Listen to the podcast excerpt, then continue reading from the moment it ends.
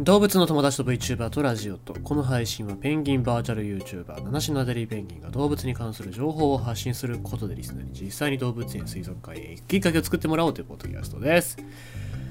えっ、ー、と今日メジロがまあ来てたのは来てたんですけどまあ見つけたこととしては近くに来ても全然逃げないというところなんですよね。だからスマホで撮影しても全然逃げなくてわあなんか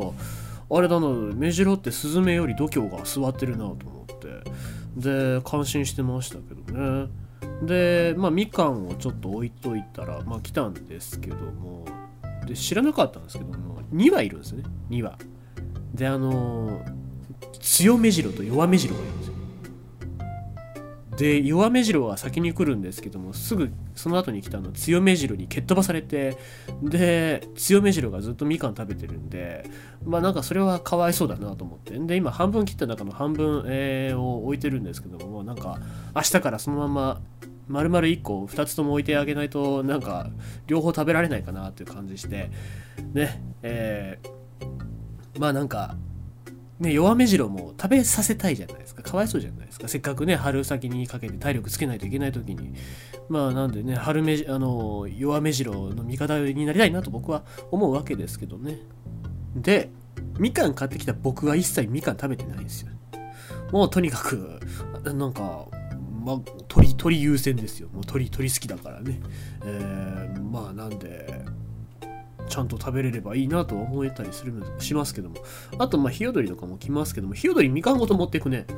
あなんかカラスが持ってってんのかなと思ったら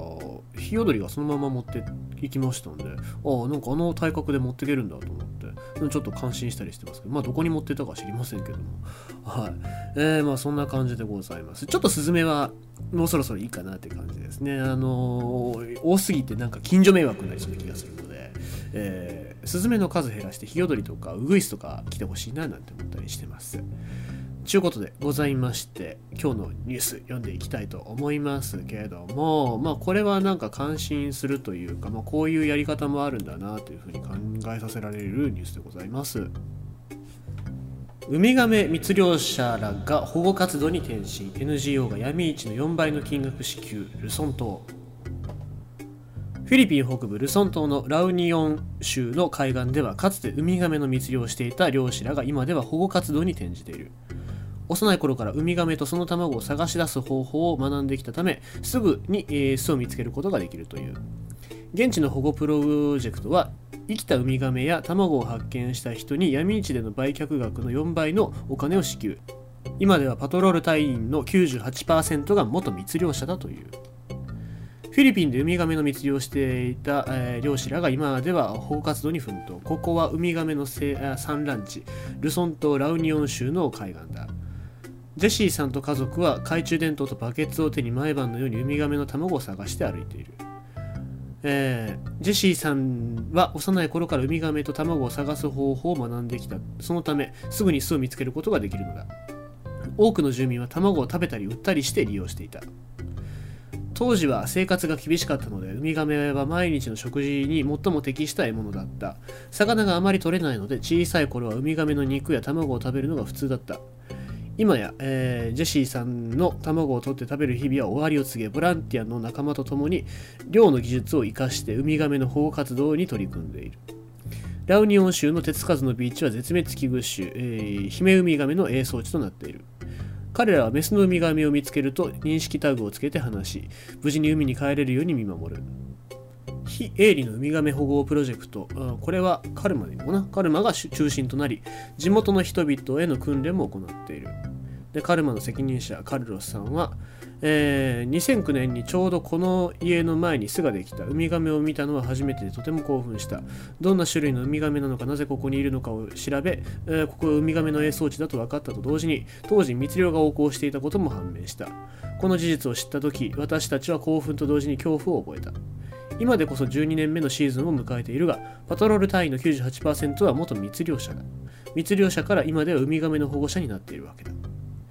ジェシーさんは今でも、えー、漁業で生計を立てているが、ウミガメや卵を見つけると、えー、カルマから金銭的な特典を受けることができできる。生きているウミガメを見つけると約9.18ドル、えー、1200円卵を1つ回収すると0.37ドル相当の報酬を得ることができるこれは闇市での売却額の4倍ににもなるカルマの資金の多くは個人の寄付や地元の学校、企業との連携によって賄われている。卵を見つけた時は特に喜びで胸がいっぱいになる。子亀を放流する時は本当に誇らしい気持ちになる。決して簡単な仕事ではないので、地元の人たちからも感謝されている。ウミガメの保護活動に貢献できて嬉しいというお話でございます。まあ、あの、先進国のお金からしてみたら、本当に卵1つの回収0.37ドルっていうぐらいだから、まあまあ、大体ね、50円とか60円ぐらいですよね。まあ、それでも、この地元の人たちは助かるっていうんだから、なんかね、やっぱ寄付金とかっていうのは先進国の方で、えー、寄付金を集めることで、こういう活動っていうのが進んでんで、えー、元の環境が戻ってくるって考えたら、えーまあ、かなりねいいお金の使い道じゃないかなと思ったりしまもしますしなんかもっとなんか日本の企業とかもこういうところに協賛してますっていうのがね出てるくるともっとなんかこう環境保護に対しての意識が高いんだなっていうふうにも思ってもらえるんじゃないかなと思いますよね。で密漁者を雇うっていうのは結構メリットがあってまあもちろん犯罪を犯すんじゃないかっていうリスクがあるのかもしれませんけどもともとはやっぱお金がなくて子供に勉強をさせてあげられないとかそういうところもあったりするのでちゃんとお金を渡せばね、えー、しっかりと生計を立てるために働いてくれたりするわけでございますし、えー、その地域の特性だったりとかその人しか知らないような技術を持ってたりしますので、まあ、こういうことに使えるんだったらいいんじゃないかなと思ったりもしますね。えー、ということでございまして、まあろんなプロジェクトもありますよ。えっ、ー、と、他のとこだと、オランウータンの森を守るために密漁者を雇うとかね、なんかいろんなこともありますので、そういうところもしっかり、なんか、えー、ニュースとして見つけて発信できればなと思います。